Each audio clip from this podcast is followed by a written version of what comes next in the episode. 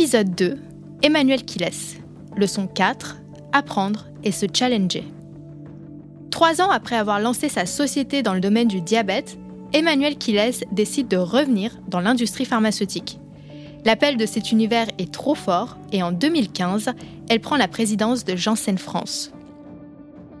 Je pense que c'est important quand vous avez été dans un grand groupe, ça vous donne les bons réflexes en fait. Mais vous vous rendez compte que ces réflexes, ils sont euh, aidés par euh, un nombre incroyable de personnes qui ont des compétences dans, l'entreprise et qui vous aident en fait, à, mettre ça en œuvre. Mais euh, j'étais content quand j'étais dans la start-up de pouvoir dire bon, je signe ça à 100 000 euros il n'y a pas besoin de faire valider par 15 personnes. Dans une grande entreprise, euh, il y a des process qui sont écrits, qui sont des process financiers, des process compliance, des process multiples. Et il y a plein de gens qui doivent signer, donner leur avis. Donc ça, prend beaucoup de temps. Hein. Quand vous êtes dans une start-up, c'est vous qui décidez. C'est pas pour autant que vous faites des choses mal. Mais vous n'avez pas besoin d'approbation. Donc c'est plus rapide. Vous avez une sensation de respiration euh, pendant un moment. Mais euh, vous avez une responsabilité. Ce qui m'a attiré dans le grand groupe que j'ai rejoint, c'était deux, choses. C'est euh, à nouveau, c'était euh, les personnes que j'ai rencontrées qui m'ont enthousiasmé. Ben, dans ma carrière, je sais que c'est très important en fait de travailler avec des personnes pour des personnes qui vous inspirent. Et j'ai passé euh, des entretiens. J'étais même, enfin, j'y suis allée, mais j'étais pas certaine que ça allait vraiment m'intéresser, mais j'ai rencontré des personnes euh, voilà, avec qui j'ai eu une excellente interaction, qui était euh, très humain, euh, qui expliquait très bien quels étaient les enjeux de la société et voilà, qui, qui, ont su m'emmener. Et puis également pour le portefeuille de médicaments qu'il y avait dans cette entreprise. qui m'a paru absolument exceptionnel. Et aujourd'hui, voilà, 7-8 ans après, je ne suis pas déçue. Je sais que c'était vraiment the place to be et je ne regrette pas une seule seconde je me suis rappelé à quel point j'avais la chance d'avoir des collaborateurs dans une grande boîte euh, qui, c'est leur cœur de métier, le juridique. Euh, voilà, les, gens qui s'occupent de sujets comme ça, qui, peuvent être super techniques. Et quand vous êtes bien entouré, bah, ça vous donne euh, vraiment, vous pouvez vous, vous relaxer. Voilà, de pouvoir vous appuyer sur des personnes comme ça. Donc, ça m'a permis de me dire finalement il faut que je, je, laisse aller un certain nombre de sujets et que je me focalise probablement sur les sujets euh, plus importants et encore plus de leadership. Probablement c'est ça que j'ai appris. Je pense que c'est ce qui a beaucoup changé entre les deux, les deux moments. Voilà, de euh, plus du tout être euh, dans le détail. Et puis je pense aussi ce que je redis tout le temps aux équipes, et ils l'ont vu quand le poste, c'est de dire est-ce que tu ferais ça si c'était ta boîte? Et c'est une question qu'on repose aux gens. Ils sont assez choqués parce que les gens qui ont vécu pendant 20 ans, qui ont travaillé dans une grosse société, quand on leur pose cette question, ils ne savent pas. Mais il y en a beaucoup qui vous disent oh ben non, si c'était moi, je ne ferais pas. Et en fait, c'est ça que vous vous posez comme question euh, quand vous avez une start-up. Ça, c'est mon argent. Euh, les ressources sont limitées. Donc, je réfléchis à deux fois. Est-ce que j'ai vraiment besoin de j'allais dire, prendre le taxi pour aller à ce rendez-vous. Est-ce que j'ai vraiment besoin de faire le document en couleur alors qu'il pourrait être en noir et blanc? Est-ce que j'ai besoin de le traduire dans toutes les langues? Est-ce que quand je vais faire mon dépôt ou euh, mon enregistrement de brevet, euh, est-ce que j'ai besoin de déposer dans tous les pays parce que c'est plus cher? Est-ce qu'il y a des endroits où je veux particulièrement euh, mieux me protéger ma propriété? Euh, Voilà, ça c'est des questions. En fait, vous vous rendez compte que dans les grands groupes, on ne se pose pas. On va vous dire, ok, on a l'habitude chaque fois qu'on dépose, on le fait dans 150 pays. Allez, on y va pour 150. Ben non, vous, devenez peut-être plus près de vos sous en tout cas. Vous faites attention à la façon de dépenser. Je pense que c'est ça qu'on apprend dans une, dans start-up et puis de ne pas se noyer dans un verre d'eau parce qu'il faut garder toujours hein, dans une start-up, faut être positif, euh, se dire qu'on voit les choses euh, demain euh, de façon. Parce qu'il faut sortir de l'ornière hein, dans laquelle on a voulu démarrer. Et voilà, et donc faut garder un esprit positif. Donc probablement c'est ça que j'ai gardé aussi. Il y a une sorte de. On est détaché en fait. Donc c'est pour ça qu'on a de la chance dans l'industrie pharmaceutique au moins d'avoir du sens voilà, on sait pourquoi on vient bosser. Mais après, le sens de la responsabilité, c'est encore autre chose. C'est-à-dire, est-ce que je sais, moi, comment je peux impacter? Est-ce que quand j'économise 1000 euh, euros, euh, est-ce que c'est quelque chose de bien pour la société ou pas? Ou est-ce que je m'en désintéresse totalement et je fais que suivre euh, les process? Il faut arriver à, faire en sorte que vos collaborateurs, ils pensent pas process d'abord. Les process, ils sont importants mais l'important, c'est comment est-ce que je vais arriver à mon but Et oui, je vais suivre les process, mais c'est pas ça qui doit driver la, la, façon dont je travaille. Parce que sinon, on ne trouve pas de solution. En faisant que suivre gentiment le chemin qu'on quelqu'un nous a écrit ailleurs. Pour mener une carrière aussi riche et diversifiée que celle d'Emmanuel, il faut accepter de toujours remettre en question ses acquis et de continuer à apprendre des situations que l'on rencontre. Des moments difficiles, des moments de doute. Comme tout dirigeant, Emmanuel en a connu un certain nombre. Ces situations, elle a, avec le temps, appris à les maîtriser, mais aussi à en tirer des leçons pour la suite de sa carrière. Les situations délicates, en fait, c'est quand vous, par exemple, pour moi, c'est quand j'ai découvert un, business euh, dont je venais de prendre la responsabilité avec euh, des choses qui se passaient dans l'équipe qui n'étaient pas clean. Vous sentez, et c'est mon côté euh, justicière, que ça va être votre job, en fait, de faire en sorte que tout rentre dans l'ordre. Et, que ça va avoir un impact sur des personnes, puisqu'il y a des personnes qui sont là depuis longtemps mais avec des façons de fonctionner qui sont pas correctes et qu'il va falloir remettre euh, d'équerre. Et en fait, vous vous rendez compte que vous avez euh, le pouvoir de changer quand vous êtes le patron de le faire, mais que ça peut avoir des impacts très très forts. Donc en fait, il faut vous faire euh, accompagner. Et pour moi, été les moments les plus difficiles parce que, enfin, pas de se faire accompagner, mais l'impact que vous allez avoir sur les personnes. C'est-à-dire que vous allez licencier, faire partir des personnes, etc.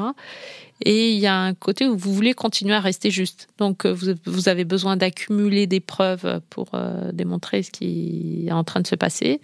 Donc, il y a un côté euh, policier, inquisiteur, etc., qui tourne autour de l'audit, en fait, pour essayer d'auditer la situation et pour essayer d'aboutir à une situation qui soit plus saine à la fin, mais en sachant que bah, il va y avoir des des moments difficiles à passer avec des gens avec qui vous allez avoir des entretiens difficiles, etc. Donc euh, j'ai vécu, euh, voilà, surtout un dans ma vie, un moment comme ça, qui a été euh, très pénible, où en plus il fallait agir vite. Et je me suis retrouvée entourée, travailler avec des avocats, avec la DRH, avec à l'époque j'étais sur un poste France, il y avait le Global, l'Europe qui qui venait euh, m'accompagner, ou vous sentez qu'on vous accompagne, mais ça va quand même être à vous de prendre la décision. Euh, voilà, moi, ce sont les moments euh, les plus difficiles parce que vous savez que vous allez avoir un impact sur la carrière de certaines personnes, en tout cas leur départ de l'entreprise. Mais vous voulez être sûr de ce que vous faites, que vous le faites pour le bien aussi de ceux qui restent, et ce qui est très important. Voilà, donc pour moi, c'est plus des, tiraillements moraux de vouloir faire les choses bien comme il faut pour le, pour le bien euh, des personnes. Mais c'est tendu et voilà, vous dormez pas forcément euh, très bien puisque vous allez jusqu'au bout. Et puis quand vous avez finalement les preuves de tout ce que vous pensiez, bah, vous avancez parce qu'il n'y a, plus de, il y a plus de doute. J'aime pas la routine, j'aime pas le statu quo, j'aime bien que les choses changent. Donc finalement, c'est un peu comme euh, euh, quelque chose d'original euh, dans ma vie et j'en suis contente. Donc l'équilibre, moi, il est plutôt sur voilà, il, il, faut que je me sente en forme. Voilà, je suis quelqu'un qui généralement, j'ai pas de problème, j'ai pas de problème de santé en général. Donc j'ai besoin d'être en forme. En forme, ça veut dire être capable de euh, avoir au moins une demi-heure pour aller marcher, pour euh, sortir euh, par jour. Je vous parle même pas de faire de l'exercice, mais au moins de pouvoir respirer, pour avoir l'impression d'être une personne et pas juste un cerveau. Euh, et puis euh, avoir des temps euh, différents dans, dans, la semaine. Ce qu'on dit, la, la, la vie, c'est pas un marathon, c'est une série de sprints. Donc il faut savoir se ménager pour pouvoir les supporter. Donc il y a des périodes où je fais énormément de sport, notamment pendant les vacances. J'ai l'impression de me ressourcer, de me vider la tête et puis de tester un peu mes limites aussi physiquement. Et puis il y a des moments où j'en fais moins et euh, où j'apprécie d'avoir euh, un rythme euh, assez régulier pour être sûr d'être sur mes deux pieds pour pouvoir enchaîner des journées de réunion qui durent voilà 10 heures pendant plusieurs jours de suite. Donc en fait, moi j'ai pas j'ai pas j'ai pas vraiment de, de recette. Je dirais que j'ai besoin peut-être de pas être tout le temps avec du monde. J'ai besoin parfois d'être seule. C'est-à-dire que le confinement, comme tout le monde, j'en ai beaucoup souffert. Mais en fait, pour moi, c'est une sorte de concentration. Voilà, j'arrive mieux à me concentrer euh, quand je suis seule. Donc j'ai besoin d'alterner les moments où il y a du monde, on échange, on, s'amuse, on rigole, on se challenge, et puis des moments de réflexion profonde. Parce que je sais que j'ai besoin de cette alternance, et c'est ça qui me donne mon équilibre. Pour clore cette série de leçons, j'ai voulu savoir quelles ont été les personnes qui ont accompagné, guidé ou inspiré Emmanuel pendant son parcours. En d'autres termes, ses mentors à elle. Alors, j'ai pas vraiment eu de mentor et encore moins au titre de ce qu'on fait aujourd'hui en entreprise où on assigne des mentors à, certains collaborateurs qu'on veut vraiment aider à se développer encore plus rapidement. Mais par contre, en fait, j'ai pas de modèle non plus si vous me demandez quelle est la personne que j'admire et qui je voudrais ressembler, etc. J'en ai, j'en ai jamais eu. C'est pas, c'est pas mon truc euh, d'admirer les gens. En revanche, j'aime les personnes qui me donnent de l'énergie et qui m'inspirent ou me donnent des nouvelles idées. Donc, euh, j'ai eu des profs, euh, enfin, peu, mais j'ai eu euh, un ou deux profs qui m'ont beaucoup marqué. J'ai eu euh, deux, trois patrons aussi qui m'ont marqué. Parce que chaque fois que je parlais avec eux, je ressortais du bureau en me disant Bah oui, mais comment je l'ai pas vu ce truc-là? Mais c'est pas possible. Mais bien sûr qu'il a raison, même si ça m'énerve, mais je sais qu'il a raison, mais je suis aveugle. Et, comment est-ce que j'ai pas perçu ça Et comment est-ce que je vois pas ça de moi? Et, ça, c'est ce que j'apprécie des patrons. Et, sinon, de, façon générale, en fait, les personnes auxquelles je parle, c'est des personnes chez qui je vais chercher une sorte de hum, source d'énergie. Parce que je pense qu'on me dit souvent justement que je suis très active et que je suis dynamique. Mais en fait, je me rends compte que cette énergie aussi, je la tire de revoir d'autres personnes qui, elles, vont m'inspirer pour autre chose, vont me redonner euh, du positif, vont me donner des nouvelles idées. Donc, en fait, c'est ça que je recherche euh, chez les personnes avec lesquelles je suis en contact. Voilà, moi j'ai beaucoup de mal avec les personnes qui ruminent, qui voient tout en négatif. Et c'est pas pour autant que je suis une optimiste euh, béate. Mais en fait, comme je suis toujours à la recherche d'une solution, on me dirait il doit y avoir euh, une solution à ce problème auquel on fait face. C'est pas possible. Il va falloir qu'on s'en sorte. Il faut qu'on s'en sorte par le haut. Et voilà, c'est ça qui me qui me meut. Voilà. Et, euh, un un mentor, pour moi, il peut pas être bon sur tous les sujets, sur toutes les thématiques. Donc c'est pour ça que je, voilà, je parle avec différentes personnes et qui me donnent cette envie et cette, euh, ouais, cette envie de continuer. Merci d'avoir écouté cette leçon du podcast Mentor. Pour continuer à suivre l'actualité du secteur de la santé et découvrir des portraits de décideurs, nous vous encourageons à faire un tour sur le site de Pharmaceutique. Si cet épisode vous a plu, n'oubliez pas d'en parler à vos amis, à votre famille ou à vos collègues. Nous pouvons tous apprendre et être inspirés par les grands leaders de la santé.